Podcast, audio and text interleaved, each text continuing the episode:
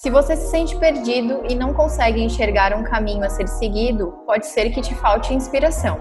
Ouvir a história de outras pessoas pode te ajudar a reinventar a sua. Hoje nós vamos falar sobre a jornada de Laís Schultz. Meu nome é Duda. E meu nome é Bianca. Sejam bem-vindos ao terceiro episódio do Crise dos 20.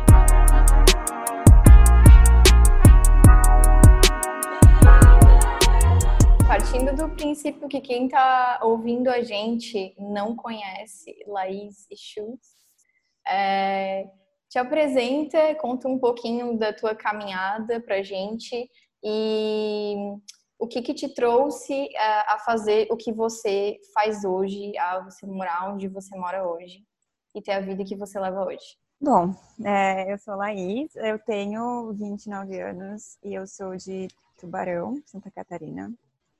É, eu trabalhei durante anos em, em, várias empresas tradicionais ali da região. Eu trabalhei contigo, né, Bianca? Sim. E, enfim, eu me sentia muito presa, muito infeliz nos trabalhos que eu estava fazendo.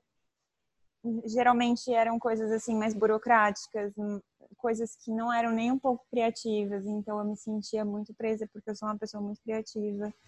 Então isso acabou me deixando bem frustrada durante anos e enfim, eu não sabia muito bem o que eu estava fazendo e o que eu queria fazer também.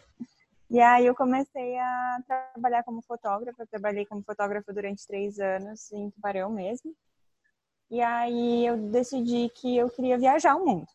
Era, era esse o meu, meu objetivo. Mas eu ainda não sabia muito bem o que eu queria fazer profissionalmente. É, eu gostava de fotografar, mas eu não sentia também que isso me deixava muito feliz, muito é, realizada. Então, eu pensei, poxa, eu quero viajar e, enfim, eu, eu, tiro fotos legais e tal. E aí eu pensei, vou ser, vou, vou ser influencer no Instagram. Bem assim, tipo, decidi. Isso faz quanto tempo, mais ou menos? É, ah, quando? Isso foi em dois. Eu comecei, eu decidi isso em 2016. E aí, em 2016, eu comecei a tirar fotos, em vez de colocar, publicar fotos dos meus clientes, que era o que eu fazia no meu Instagram, eu comecei a publicar fotos minhas, é, que, o meu, que o meu ex tirava minha. Uhum. E, e aí a gente né, começou a construir mais esse, essa pegada de lifestyle, assim. Uhum. E aí, nesse meio tempo, passou um tempo a ganhar seguidores. E aí comecei a escrever também, eu gostava muito de escrever, então comecei a escrever no, nas legendas no Instagram e no LinkedIn, no meu blog também. É, e aí eu comecei a ganhar um pouco mais de relevância, começaram, comecei a ter mais pessoas me acompanhando e aí algumas marcas é, entraram em contato comigo, a gente né, foi fechando algumas parcerias, mas nunca assim parceria tipo, ah, eu, eu ganho dinheiro só, só com isso, ou uhum. tipo, ah, eles estão me pagando para viajar. Foi sempre uma coisa tipo, ah, manda roupa e eu tiro foto com a roupa e era, era isso. A famosa permuta, né? É, exato. Mas aí eu, eu, era paga, né? Eu recebia a, a roupa, mas eu era paga.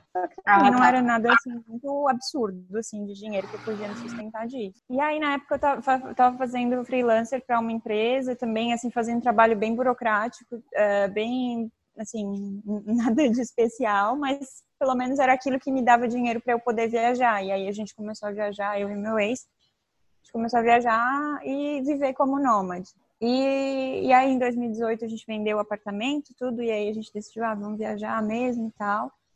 É, a gente passou um tempo fora, e aí eu me senti, nesse tempo que a gente passou realmente fora do Brasil, assim, é, bem seguido, porque antes a gente sempre ia e voltava. Qual foi a é, tua primeira viagem, assim, o primeiro lugar que tu foi como nômade? Hum, foi, foi pro México, onde eu tô agora, é, em 2017 no final de E essas viagens, assim, é, tu ia já com algum propósito? Ou tu ia, vou, qual, qual, era o teu pensamento antes de fazer a viagem? Ah, vou ficar um tempo? Tu tinha estabelecido alguma coisa ou era bem, vou deixar que a vida me leve e vou deixar as coisas fluírem? Então, a gente sempre acompanhava os melhores destinos para encontrar passagem barata. Então, a gente definia os lugares que a gente gostaria de ir de acordo com o preço das passagens que saía saía uma promoção super incrível, a gente comprava e aí ia para esse lugar. É, primeiro a gente veio para o México durante 15 dias, assim, a gente não tinha tido experiência de viajar trabalhando antes, e de ficar tipo mais tempo longe da, de casa, da família e tal. Então a gente começou a fazer viagens curtas. E aí depois de um tempo a gente, né, até numa super promoção, a gente foi para Coreia e daí a gente passou um mês é, em Coreia e Tailândia. E a gente viu, cara, tipo, não, tá tudo certo, sabe? É tranquilo passar um mês fora, tá tudo bem, a gente voltou. E aí, nessa volta, a gente decidiu que a gente ia passar, um, a gente ia passar três meses na Europa, né? Que é o tempo que daria pro visto, né? E aí a gente decidiu passar três meses na Europa e aí depois de três meses a gente decidiu que não queria mais ficar voltando para o Brasil. Sim. E, e os clientes que você conseguia é, eram sempre brasileiros, tipo, sempre usando tudo de forma digital, ou vocês também faziam alguns clientes na, no lugar onde vocês estavam? Era sempre, sempre brasileiro, tipo, é, o meu ex, ele tinha, ele tinha clientes no Brasil, eu também tinha essas parcerias, poucas assim, no Instagram, e eu tinha esse trabalho que eu tinha com uma empresa australiana, que eu trabalhava para eles é, de freelancer. E aí era isso que eu trabalhava na época, assim. Agora eu já tenho, eu já evoluí meu trabalho e eu faço outras coisas que eu não fazia naquela época. Essa é uma pergunta que eu tenho. Se tu pudesse definir em poucas palavras o que que tu faz hoje, é, como que tu definiria? Hoje eu sou redatora e estrategista de marketing em, em redes sociais e marketing de conteúdo. Então, que eu faço é basicamente escrever, é, faço, é, escrevo para blogs, é, coisas diversas, enfim, mas geralmente temas que eu que eu tenho afinidade, assim, eu não acabo nunca nunca pegando nenhum cliente que seja um tema muito aleatório, porque eu sei que leva muito tempo para escrever e não vale a pena.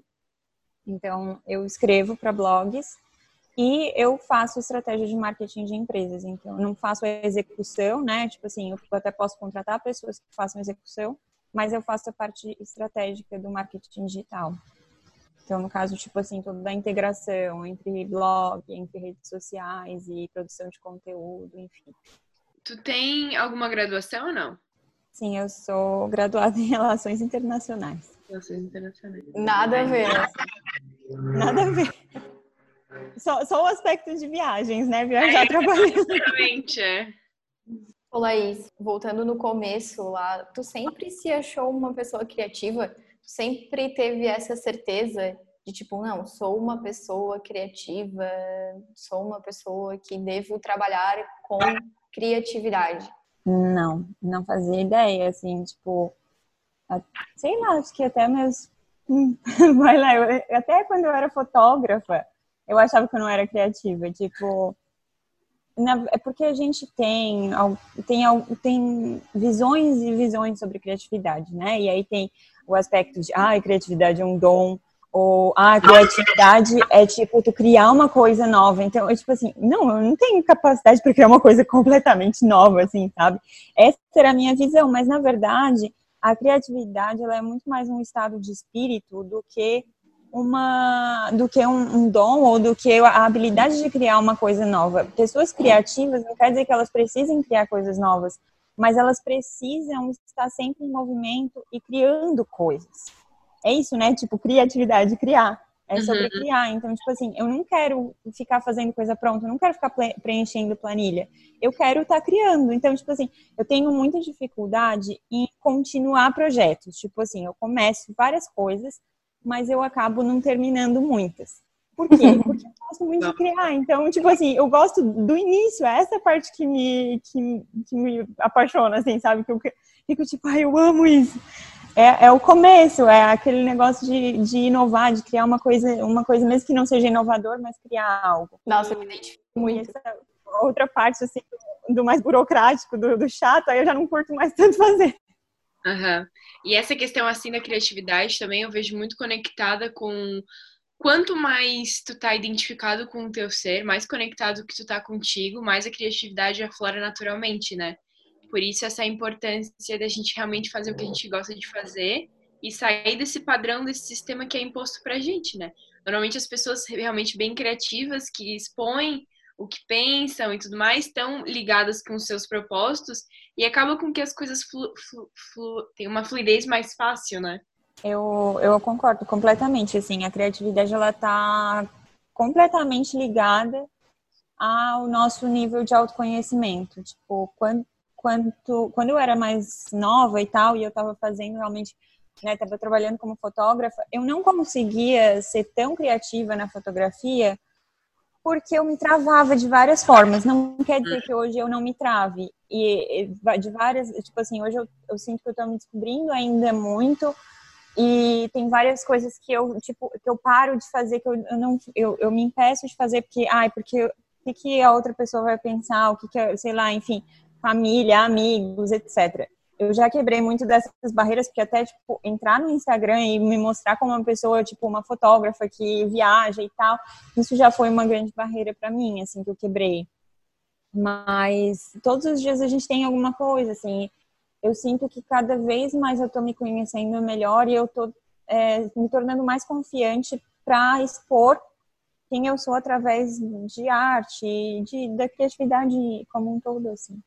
Já vou puxar aqui um gancho que no nosso episódio anterior é, a gente falou sobre o medo de ser ridículo e como a gente é, se trava de fazer tantas coisas é, por medo de parecer ridículo para as pessoas, sabe? Que, que a gente gosta e tudo mais. É, tu já sentiu esse medo e, e, e como que tu fez para resolver ele, assim? Já senti, às vezes sinto ainda, com menos frequência, mas sinto.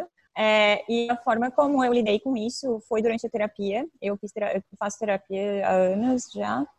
E, e eu entrei numa, assim, nas, nas, primeiras sessões que eu tive com a, com minha primeira terapeuta, foi realmente, tipo, essa, esse medo de ser julgado, assim, de olhar para você, poxa, e na verdade, a forma como eu lidei com isso, foi a forma que ela me ensinou, é de trazer um novo pensamento, na verdade. Cada vez que a gente se, né, que eu me pegava olhando para uma pessoa dizendo assim, nossa, que pessoa ridícula, sei lá, usando aquele chapéu, enfim. É, ela, ela disse, tenta, cada vez que tu tomar consciência disso, tenta pensar de uma forma diferente. Nossa, que legal que essa pessoa teve coragem de sair com esse chapelão assim pra, pra rua, sabe? Uhum. E, enfim, eu, eu, acabei construindo essa, essa forma de pensamento, mas eu também, é, ao longo desses últimos anos, eu também tenho percebido que isso diz muito mais sobre mim do que sobre as outras pessoas. Quando eu faço esse julgamento de tipo assim, a pessoa ridícula, na verdade é porque eu tenho inveja, porque eu não tenho a coragem de sair lá na rua e me expor do jeito que aquela pessoa está se expondo. Exatamente. Então. A gente traz também no podcast, né? É. A gente. No fim, é, a gente acha ridículo porque a gente não tem coragem, a gente acaba tendo inveja do que a outra pessoa está fazendo, né? E é Exato. falta de personalidade, não é falta de personalidade, falta de coragem, de, sei lá, de... É, falta de autoconfiança, na verdade, é. assim, né? Porque a gente, a gente tem vários medos bobos que a gente não sabe de onde vem, que vem da nossa infância e tal, que coisas hum. que a gente aprendeu com pais, com, enfim, com quem nos criou, com, com as pessoas, né, de, de escola, da nossa infância bem, bem primária, assim, né? Então, tem várias coisas que a gente tem que a gente que não são nossas, na verdade, que são coisas que a gente aprendeu dos outros e a gente acaba trazendo sempre, e essas vergonhas, esses tabus, coisas que a gente deixa de falar, coisas que a gente deixa de fazer, muitas vezes, na verdade, não são nem nossos, e aí a gente fica reprimindo essas coisas que eu, quero fazer como indivíduo, e, e usa as vozes de outras pessoas que nos ensinaram quando a gente era criança pra, como pretexto para julgar os outros e para se, se sentir superior. Na verdade, também tem essa, tem essa esfera, né? Que a gente, o ego, né? É, a gente julga essas outras pessoas como, como se a gente, a gente precisasse rebaixar as outras pessoas para se sentir melhor. Uhum. Então, é, isso também é um outro aspecto, que a gente, às vezes, é tão, tem uma autoestima tão fragilizada, e eu sei porque eu já fiz isso e já aconteceu várias vezes comigo, e às vezes acontece também ainda, mas que eu, eu sinto que eu julgo uma pessoa pra, pra, porque eu não sinto que eu sou boa o suficiente, então eu coloco, eu julgo, rebaixando ela, eu me coloco num patamar melhor, no caso. Seria, essa é a lógica por trás do, do comportamento, mas não faz sentido, na verdade, eu julgar uma pessoa e falar, mal dela só vai me fazer pior. Uhum. E como a, a terapia tem um papel muito importante, né? Eu Sim. tiro por mim também, porque eu sou uma pessoa que vivo na base da terapia, porque senão nem eu me entendo, então eu preciso realmente de ajuda. E eu acho que é super importante a gente aceitar esse, esse tipo de ajuda, sabe? E, e, realmente tirar essa, esse conceito de que quem precisa de terapia é pessoa louca, sabe? Porque uhum. não, é, faz parte do nosso processo de autoconhecimento, do nosso processo de evolução, porque bem aquilo que tu disse das nossas crenças, da nossa educação, tudo isso tem influência na nossa vida e a gente deixa de fazer as coisas por isso, né? Então, tu descobrir a origem de tudo e poder trabalhar isso dentro de ti acaba com que com que tu faça da tua vida é, aquilo que tu sempre quis, mas deixou de fazer por vários motivos, né? Então, eu acho que esse conceito assim de que, uhum. gente, façam terapia é importante, é necessário.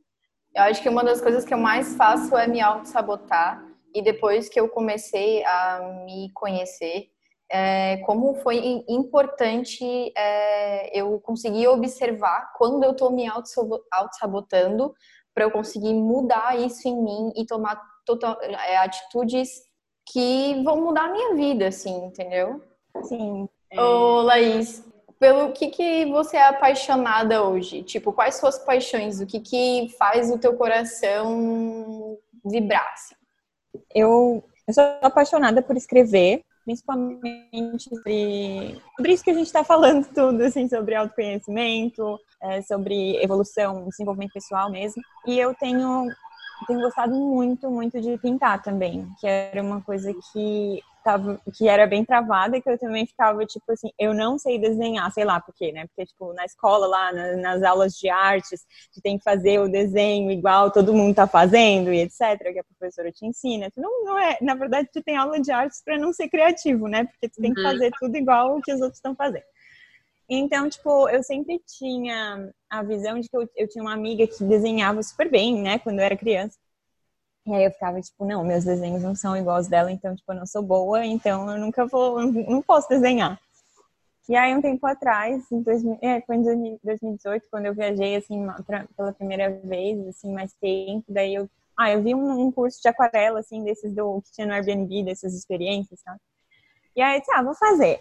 E aí eu fiz, e aí eu comecei a gostar, mas, tipo, na, naquela época eu ainda tava meio travada, assim, pensando, tipo, ah, não sei desenhar, não sei desenhar e aí depois eu percebi que, tipo, poxa, a pintura ela não precisa ser realista, ela não precisa ser completamente, né, certinha, ela pode, eu, eu posso fazer o que eu quiser, sabe? Eu posso criar. Então, é, eu tenho curtido muito estudar sobre isso. Eu tenho feito vários cursos online assim de aquarela. Fico, eu, o domingo é o dia que eu tiro para pintar. Eu tiro um dia, eu fico tipo o dia inteiro pintando, assim, bem feliz.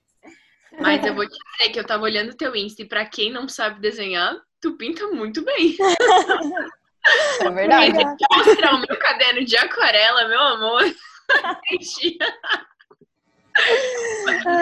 é, eu comprei algumas coisas da aquarela também e é muito bom tu parar, coloca uma hum. música, acende um incenso, cara, pinta, tipo, que, qualquer coisa que tu quiser, sabe? Usa alguma imagem de referência.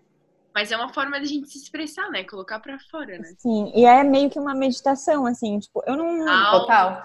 Eu tenho, assim, meditado às vezes de vez em quando, assim, mas é, não é uma coisa que eu gosto, assim, de, tipo, tirar um tempo e dizer assim, ah, vou meditar 100% agora, tá? Eu quero mudar esse hábito, mas enfim. É, mas a aquarela é uma coisa que realmente tu fica tão, tu fica tão ali Depende, né? presente, né? tentando fazer aquilo, né? Tipo assim, é, pintando e concentrada, né? Exato, tu te concentra tanto que é meio que o mindfulness, né? Porque esse é o, é o, é o conceito do mindfulness, né? Tu tá 100% presente naquela ação. E, assim, eu vou ser sincera que existem muito poucos momentos em que eu fico tão presente, tão, tão dentro, assim tipo, na escrita, que eu sinto isso muito, é, na pintando. E antes, quando eu fazia, eu tipo, uns dois anos atrás, estava fazendo windsurf também, e aí, tipo, eu precisava realmente ah, pensar no vento, e, e fazia em Bituba, inclusive. Né? e, e aí, eu, tipo, tu, tu tem que ficar 100% concentrado em tudo, assim, né, na, naquela atividade. Eu e a Duda surfamos também. Quer dizer, eu tô aprendendo ainda, né? Mas a Duda surfa bastante tempo já de bodyboard. Ai, que legal! Surfava, né? Agora que, eu, agora que estou morando na Inglaterra, isso está distante da minha realidade. Isso é uma das coisas que eu sinto muita saudade. Uhum. Mas essa conexão, assim, com o mar e surfar era uma das coisas que trouxe muito. Sim, é, no meu processo de evolução espiritual nessa terra, foi uma das coisas que exploraram muito foi, é, a minha conexão com a natureza foi o surf, né? Eram os momentos, assim, que eu sentia de maior presença era brutal, assim, eu ia pro mar e ficava meu pai amado. Basta, hum. sabe? A vida para mim é isso. Eu era grata de uma forma que eu não nada nada me afetava, assim, ó, eu era só eu só era grata, porque nada melhor do que estar em contato com a natureza fazendo alguma coisa que tu goste, né? Sim. Então, eu acho que essas coisas, assim, desde a arte, a, a surf, a fazer trilha, a correr, qualquer coisa que tu faça, né? Estar conectado contigo mesmo, sair um pouco dessa coisa da, da rede social também, porque por mais que seja muito bom, sair um pouco também é muito bom, é necessário, né? Uhum. Então, ah, é uma delícia, saudade. Esse é o sentimento que o surf me traz também, gratidão. Gratidão. Quando eu saio da água, eu, eu tô totalmente grata, assim, totalmente entregue à, à vida. E a cabeça tá em outro lugar, né? Tipo assim, eu tava com um monte de problema na época, assim, e eu ia meio que pra desestressar, sabe? E quando eu saía, eu ficava assim, tipo, ai, não, não tem problemas. não existe nada na minha vida. Uhum. É isso aí.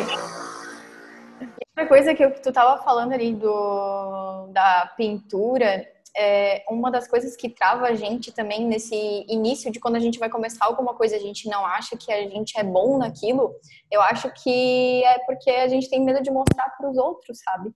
Mas, tipo assim, cara, aquilo ali foca no que vai te fazer bem, no que vai te trazer de retorno, né? Qual o sentimento que vai ter depois de fazer tanto pintura quanto surf, como qualquer outra arte ou qualquer outro esporte que tu for começar.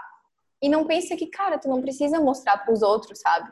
Tipo, tu vai pintar ou tu vai escrever, aquilo ali vai ficar para ti, ninguém precisa saber. Então, uhum. tu não precisa não começar algo já que você acha que não é tão bom por medo, né? O que a gente não pode fazer, na verdade, também é, é se comparar, né? Ninguém é igual a uhum. ninguém, né? Então, assim, cada um vai ter uma forma de expressão diferente, né? Então, não deixar de fazer as coisas se comparando com os outros. Ah, mas não vai ficar tão bom quanto o do meu colega. Tipo, foda-se fazer o que também, tu... E também tem o ponto de a gente estar tá sempre procurando por validação, né? A gente... Uhum. Não é né, esse negócio de mostrar, tipo assim, ah, eu quero mostrar porque eu quero que as pessoas me validem como eu, tipo, que eu sei pintar bem, enfim. Se eu pintei e eu tô feliz com o resultado que eu atingi, isso deveria ser, ser suficiente para uhum. mim, né? Esses dias eu tava, tava pensando sobre isso, acho que foi ontem até. Eu, eu fiz terapia de manhã e aí, tipo, eu tava, tipo, uma, sabe, uma aluna que quer a aprovação do professor, que e aí eu, eu passei a semana inteira, tipo, é, melhorando um comportamento que estava me incomodando muito, que estava me prejudicando bastante. E, tipo, eu fiquei muito feliz e muito orgulhosa de mim mesma por eu estar tá conseguindo a cada dia melhorar um pouco. E aí, na terapia, eu tava, eu, tipo, eu sentei louca para contar para minha terapeuta.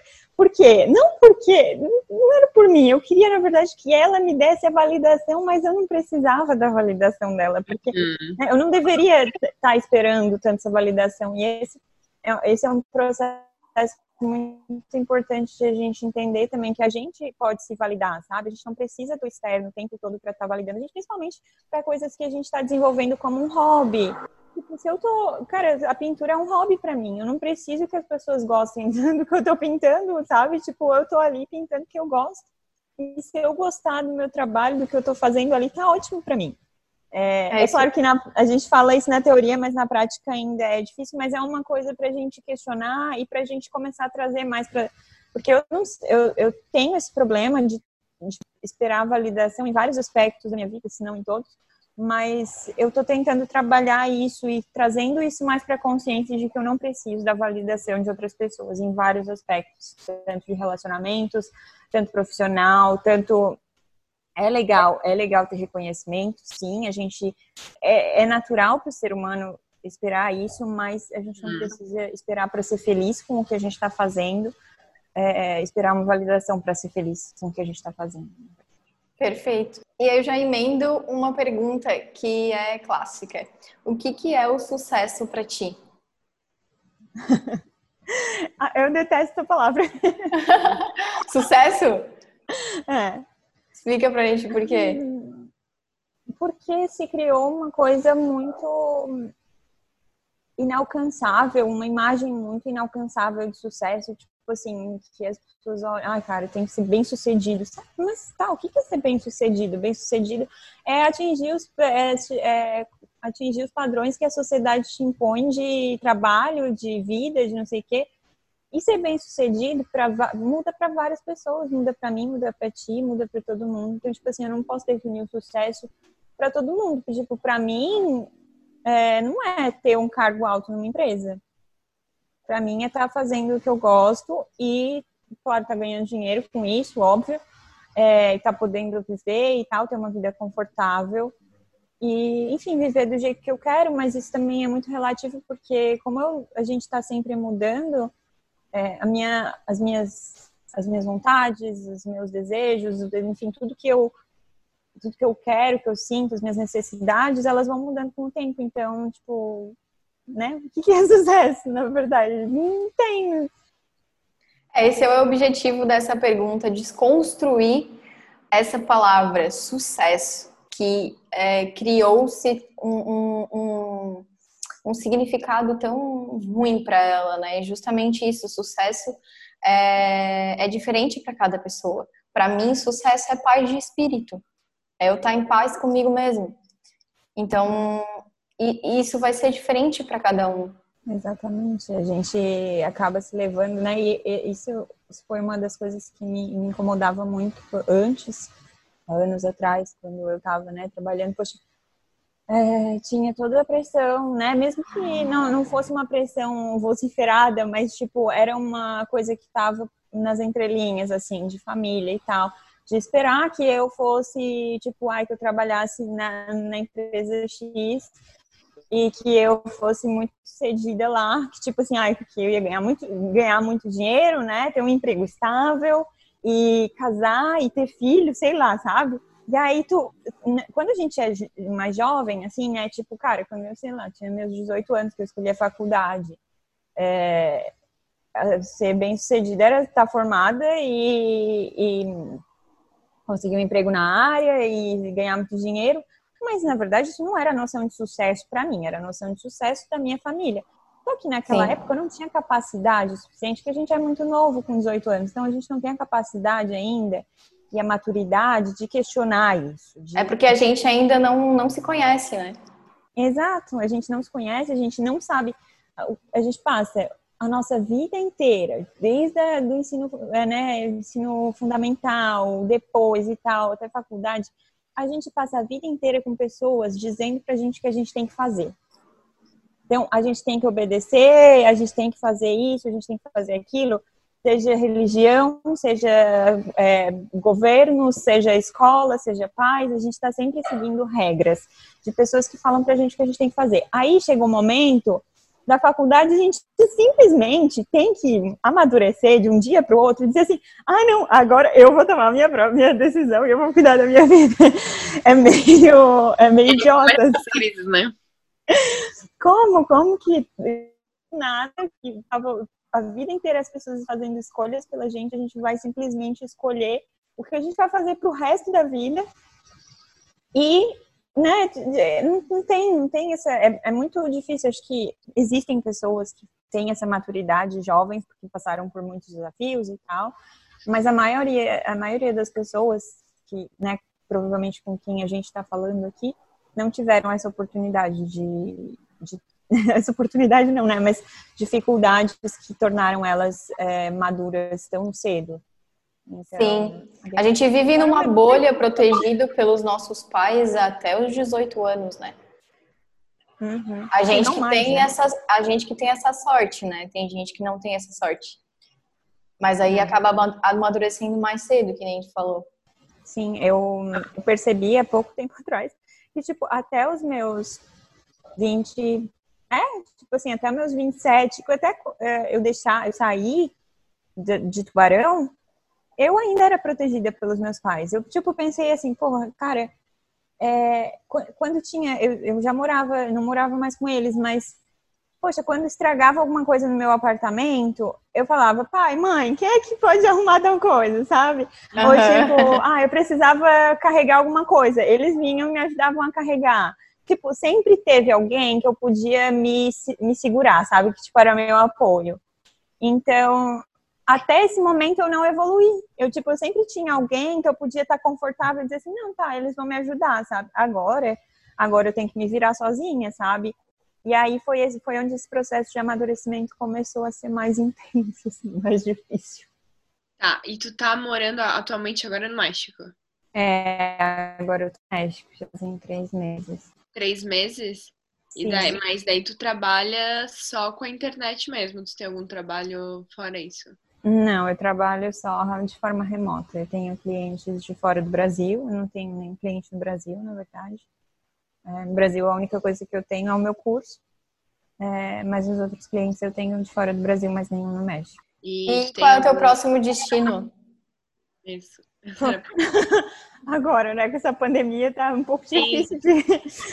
É, é verdade. Enfim, aqui no México tem seis meses de visto. É, e ah, tem mais três ainda para pensar, então. É, mais é, dois e meio, na verdade, assim.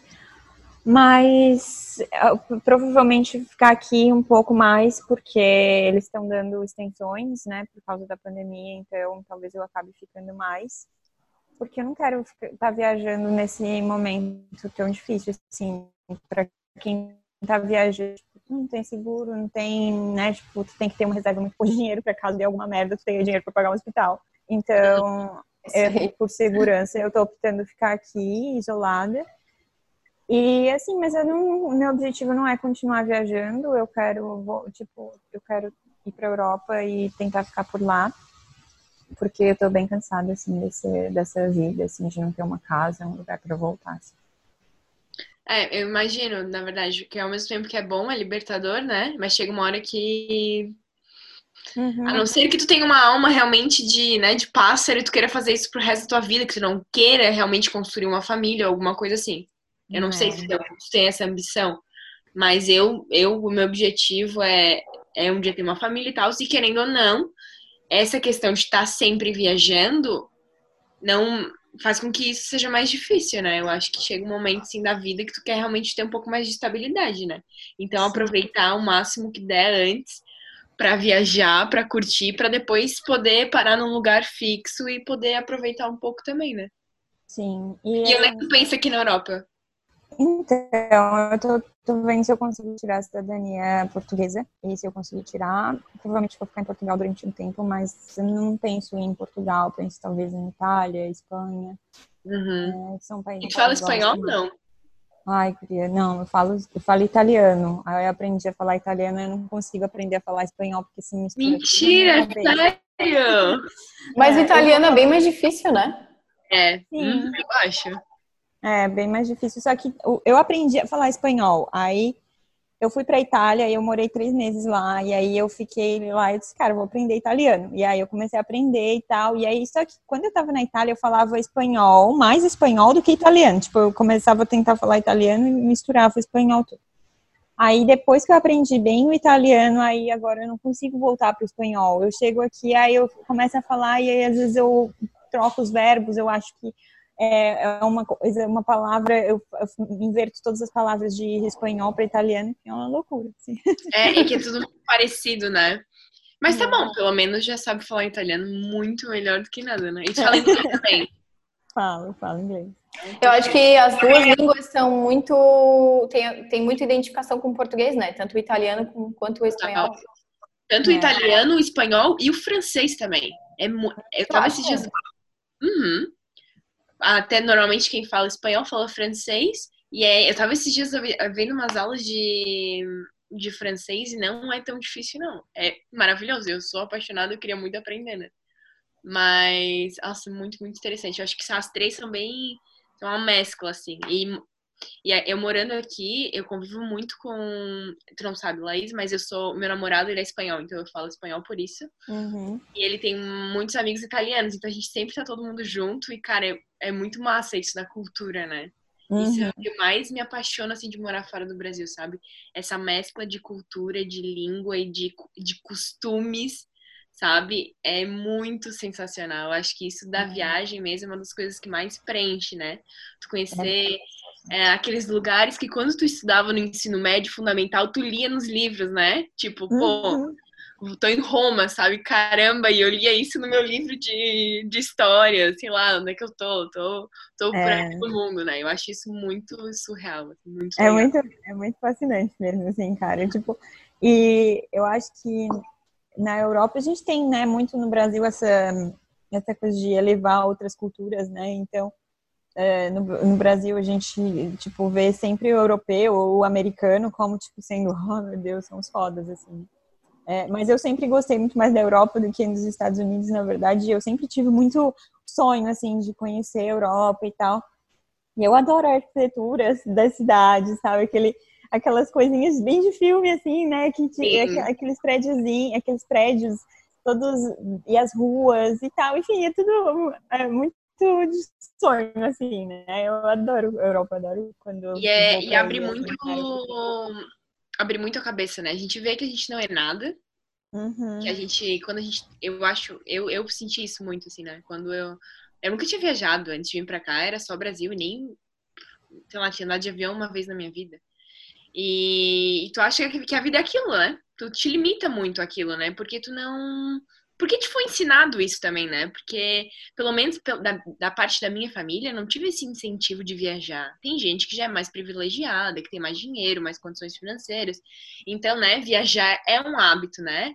Então já tem outra cabeça. Mas quando tu as coisas são mais difíceis e tu que tem que correr atrás de tudo, eu acho que a situação é outra, né? E tu abre, abre muito a tua cabeça e tu vê que, cara, que o mundo tá aí pra gente, tá pra gente desfrutar e que a gente pode conquistar muita coisa, a gente pode evoluir muito, pode sair muito da zona de conforto, que faz muito bem sair da zona de conforto.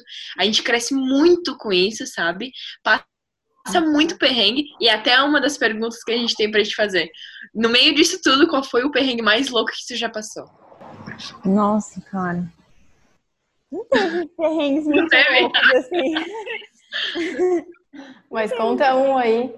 Sei lá, alguma coisa assim que foi ou engraçado, ou que te deu, não sei, medo, ou alguma coisa no meio das tuas viagens que saiu fora do planejado. Ou com cliente também. É, Eu tive, a gente teve uma situação que a gente foi para a Coreia, né, que foi a mais, mais difícil, assim, desafiadora. Que tinha, que a gente, obviamente, não sabia falar coreano, né? E aí a gente ia pegar o avião no meio da madrugada, assim. Tipo, acho que o avião era às quatro da manhã. E aí a gente pegou o metrô com bastante tempo de antecedência. Era meia-noite, a gente pegou o metrô. E aí eu peguei, tipo, ah, é a linha azul e é o. o- acho que era o nome, era Itiban, uma coisa assim, a, a estação do aeroporto, né? E aí a gente, né, cheio de malas, super frio, tava, era bem invernão, assim, final do ano. E aí a gente pegou o metrô, e aí sentadinhos ali, né? Era a última estação que a gente tinha que ir. Aí na última estação, aí beleza. Só que quando chegou bem antes da última estação, ehm, pe- simplesmente parou, e aí o pessoal saiu, todo mundo saiu, e aí ficou nós dois sentados lá esperando o metrô andar mais. E aí, Medo. e aí, tipo, um senhorzinho coreano começou a fazer um gesto assim pra gente vir, pra gente ir sair. Mas a gente, tipo, ficou, não, mas a gente quer continuar, sabe? E ele continuava chamando a gente. Aí daqui a pouco passou uma, assim, meia-noite, metrô vaziozão, assim, né? Aí passou uma outra menina que falava inglês. E ela falou, ah, o metrô tá fechado. A gente, não, mas como assim tá fechado o metrô? A gente tem que chegar no, no aeroporto. E aí, naquela época, a gente não comprou, assim, não comprou cartão, chip pro, pro celular, então a gente não tinha internet no celular. É, e aí eu pedi, né, pra, pra menina que a gente queria ir pro aeroporto. O aeroporto era 30 quilômetros dali.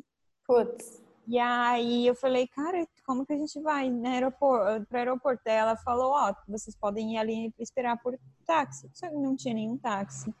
A gente não conseguia chamar táxi porque não tinha Uber. E, enfim, foi uma, uma bagunça, assim. No fim, a gente conseguiu, tipo, passamos, lá, acho que uma, uma hora até ali, assim, nesse sufoco, tipo, tentando decidir o que a gente ia fazer. Porque andando não dava pra ir, né? E aí, daqui a pouco, a gente conseguiu um casal que não falava inglês com um taxista que também não falava inglês. E a gente começou a fazer mímica de que a gente queria voar.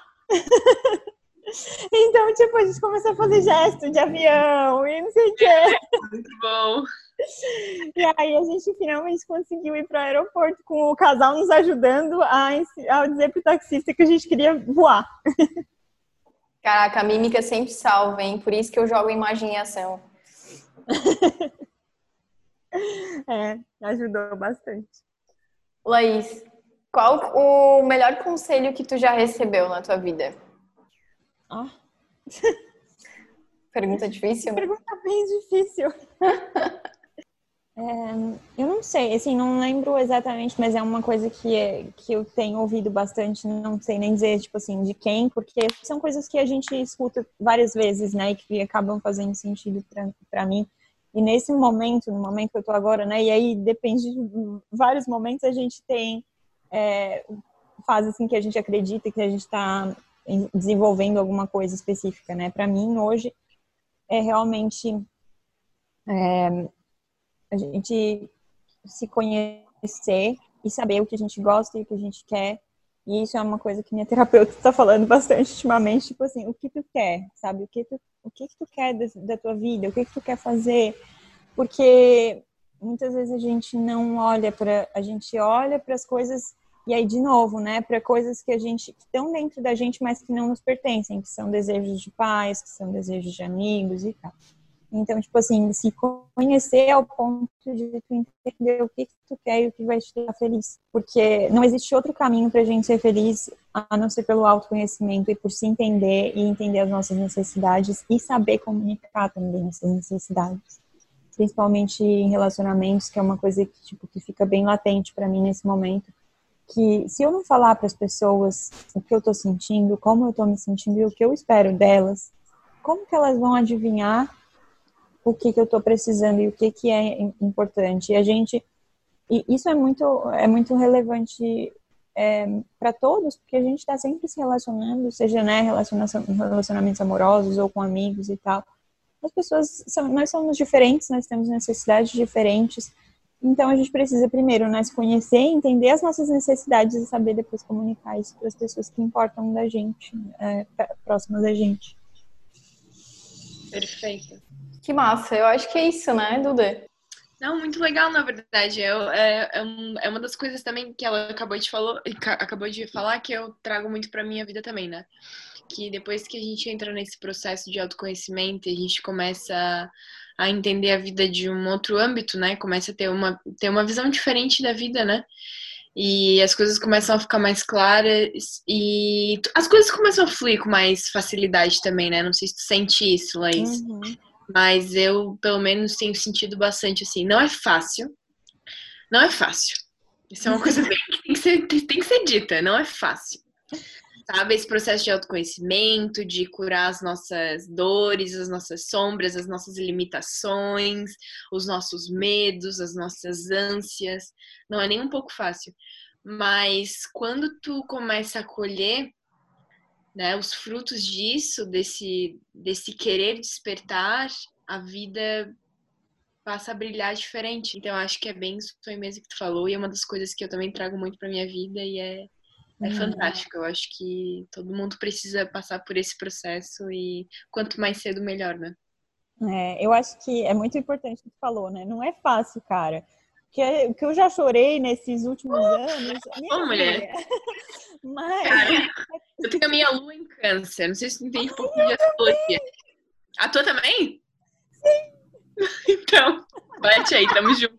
Cara, minha lua em câncer. Então, assim, ó. Qual é teu signo? Aquário. Ah, aquariana. Eu sou ariana. Ai, que linda. Adoro Ariana.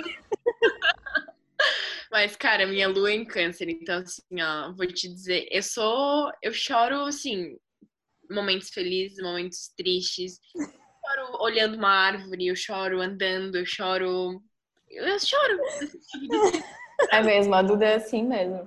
Eu sou, mas, assim, mas é uma coisa boa, assim, eu gosto, sabe? Pelo menos eu tô ai, liberando sentimentos, sabe? Eu não, não, não, não prendo, sabe? É eu acho que quem chora mais é, fica mais leve, não leva a vida tão a sério, sabe?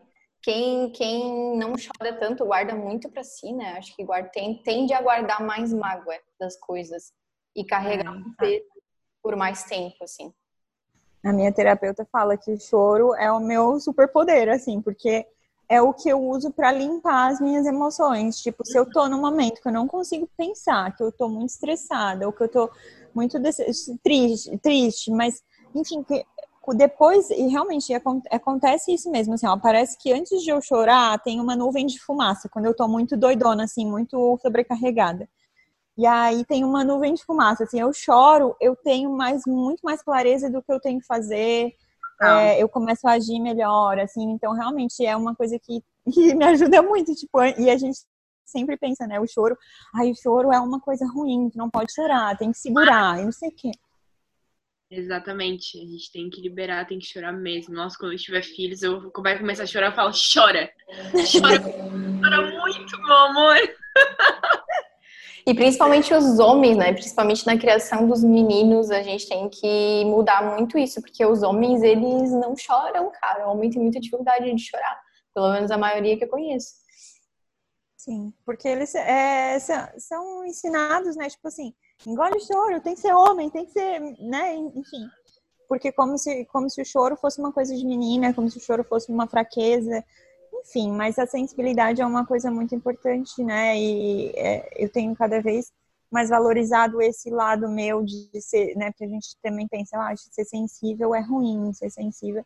Cara, ser sensível tem os seus problemas, né? Que às vezes a gente é, precisa de mais tempo, a gente é muito estimulado pelo mundo e aí precisa se recolher com mais frequência. Mas é muito importante também para a gente desenvolver mais empatia, para a gente realmente entender melhor as coisas, porque a gente, quem é mais sensível geralmente é mais detalhista, então é mais cuidadoso, sabe lidar melhor com as pessoas, então tem, tem um jeito diferente de lidar com o mundo, assim. Acho. Laís, eu acho que é isso. Obrigada por compartilhar a tua história com a gente. É muito enriquecedor tudo que tu falou. E fala qual o teu arroba e aonde as pessoas podem te encontrar. Ai, muito obrigada. Primeiro, adorei a conversa, adorei todos os pontos de vista de vocês. acho que se encaixa muito, assim, essas ideias do que, de como eu penso e de como vocês enxergam o mundo também. Eu achei muito legal. E é, meu Instagram é Laís, L-A-I-S, uh, barra, aquela barra embaixo. underscore. Underline. É, underline. É, Schultz. S-C-H-U-L-Z. Minha vida inteira tendo que, que soletrar, soletrar o sobrenome, né? Laís, obrigada. Um beijo. Obrigada também. Um beijo pra vocês e um bom dia aí. Pra ti também. Pra ti também. Beijo.